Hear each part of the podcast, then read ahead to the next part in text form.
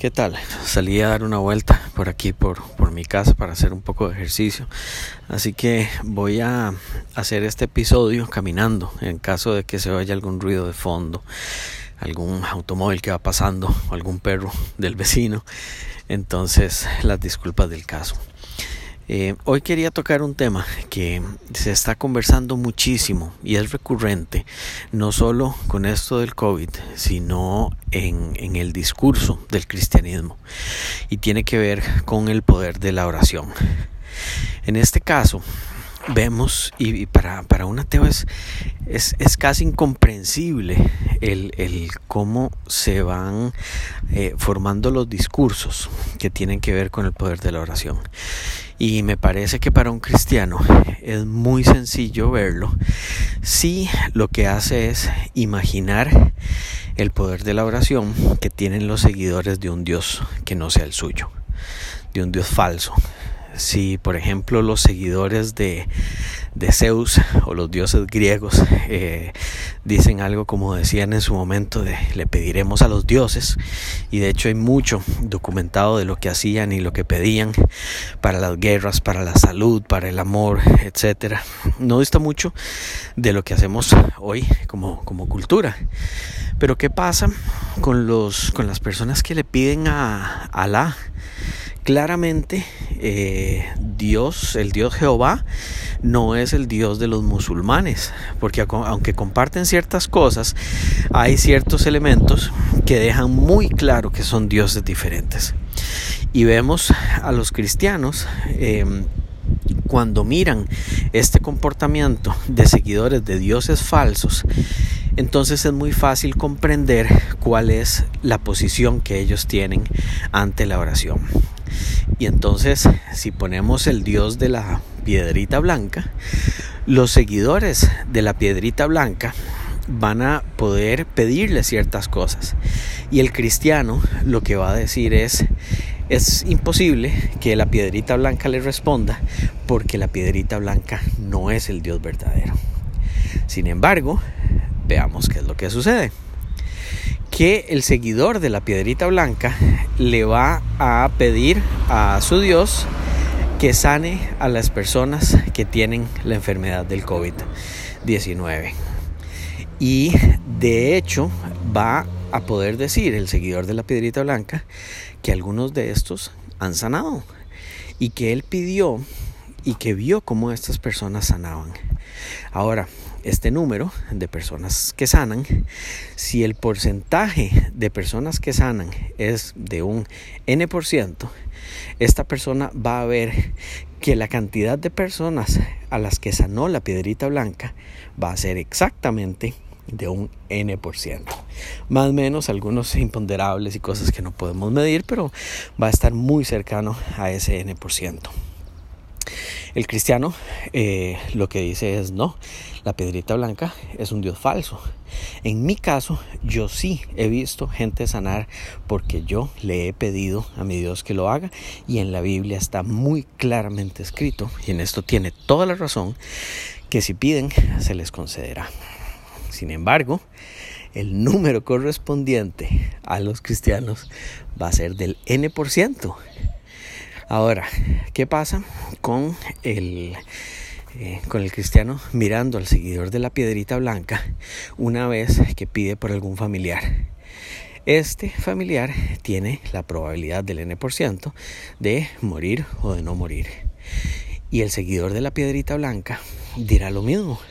Dirá, si sana, entonces la piedrita blanca existe, es un milagro y entonces eh, la evidencia de ese milagro es que esa persona sanó. ¿Qué pasa si su familiar muere?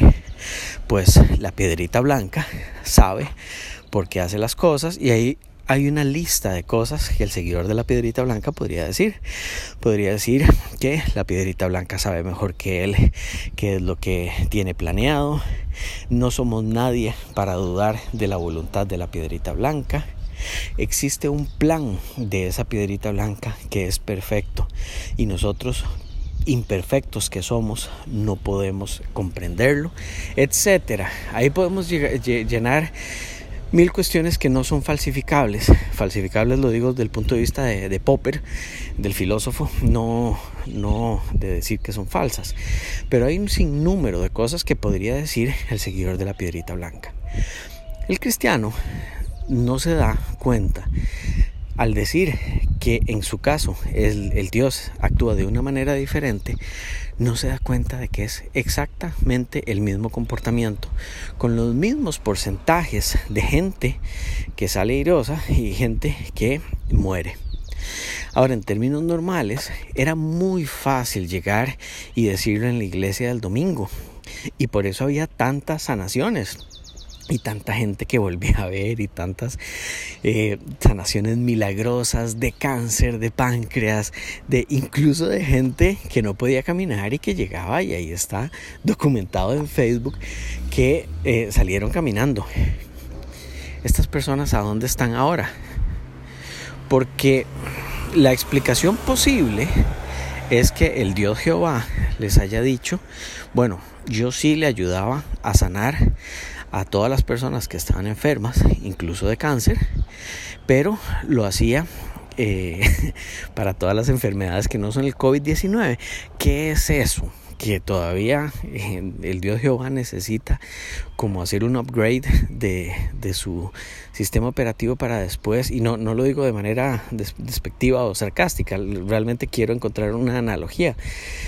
¿Por qué el creador del universo le da ese poder a todas esas personas para poder eh, curar esas enfermedades todos los domingos en todos los pueblos, en todas las ciudades, en todos los países del mundo y no hay esa posibilidad eh, ahora con el COVID-19.